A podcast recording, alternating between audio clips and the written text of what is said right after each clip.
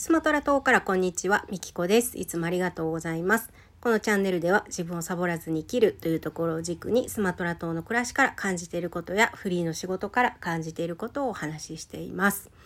はい。ということで今日はですね、お題ガチャっていうのにね、初めてチャレンジしようと思って、えー、クリックをしてみたんですけど、まさかのお題が出てきましてですね。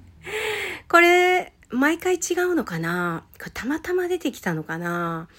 なんかすごいお題が出てきましたよ。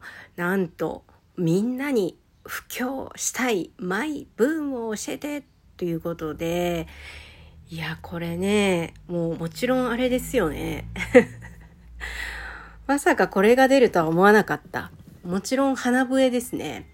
はい、花笛に関しては、まあ、過去にもね何回も語ってるんですけどあの本当にハマっちゃって今年に入ってからハマったんですけどあの鼻息で吹く楽器ね。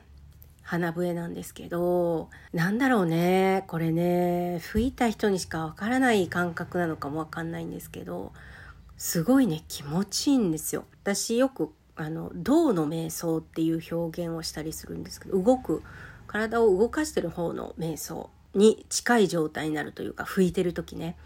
それがすっごい心地よくてでまあハマって吹いてるんですけど楽しいしでまあビジュアルもね結構こういいなと思ってて ちょっとこう豚鼻になる感じとかね、うん、楽しさもあって心地よさもあって手軽さもあってほんとどこにでも持っていけるし首から飾ればねほんと首飾りみたいな感じでね持ち運べるし、まあ、とにかくすごい楽しくてハマってます。はい。で、まあ、何度もお話ししたんですけど、ポコチャっていうライブ配信アプリで、毎日仕事がない日は必ず2時間、えー、花笛ライブをやってます。ひたすら花笛を吹くと。ただまあ、あの、結構体力いるんですよ、花笛って。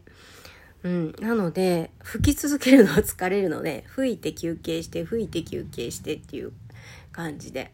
うん。で、楽器未経験の人でも、手にしたその日から吹けるんですよね。それがやっぱりね、花笛の魅力でもありますね。うん、ちょっとだけじゃあ吹きましょうか。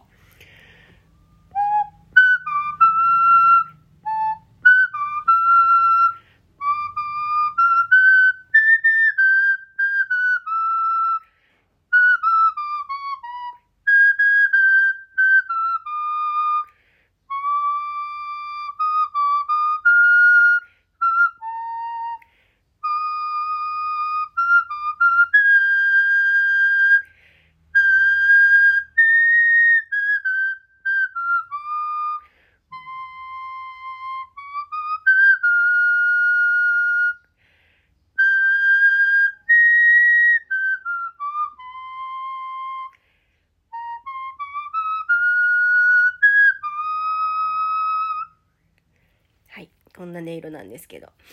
日本はまだまだ暑いみたいですね。10月なのに。はい、ちょっと秋の歌を演奏してみました。まさかのお題、これ本当に、はい、まさしく今、布教したい花笛、本当花笛の輪を、あの、どんどん広げたいって思ってて。で、私がよく話をしている、その今、こ、あの、心地いいこと、常に今心地いい感情を感じるというか。でこの花笛やってる時って本当にあの今ここにいるっていうことを確認できるというか、うん、なんか普段話してることと実は通じることもある、えー、楽器なんですよね。なんかね全てが実はリンクしてるんですよ。花笛？ん？なんか関係なさそうだけどって思うかもしれないんですけど、うん、あの私の中ではねすごくあの花笛は大切な今はパートナーというか 毎日、はい、必ず吹きます。はい。えー、花笛の神様が降りてきたのかな？ねえ、これどうなんですか？皆さん。お題ガチャって、その時その時で何が出てくるかわからないんですか？いや、ほんとびっくり。まさかここでまた花笛の紹介するとは 思いませんでした。はい。ただまあ、あの、このお題がね今日みんなに布教したいマイブームっていうことだったんで、えー、また花笛の話をしました。はい、興味がある人は何でも質問をしてください。はい。もちろんあの花笛のことだけじゃなくてもいいんですけど、話してほしいこととか、うん、何かメッセージもでもいいので、何かありましたら、えー、質問、質問箱？お便り箱かな？うん。あの、そこからメッセージをください。えー、皆さんのね、あの収録に対する、えー、応援ですね、アイテム、えいつも励みになっております。最後までお聴きいただきありがとうございました。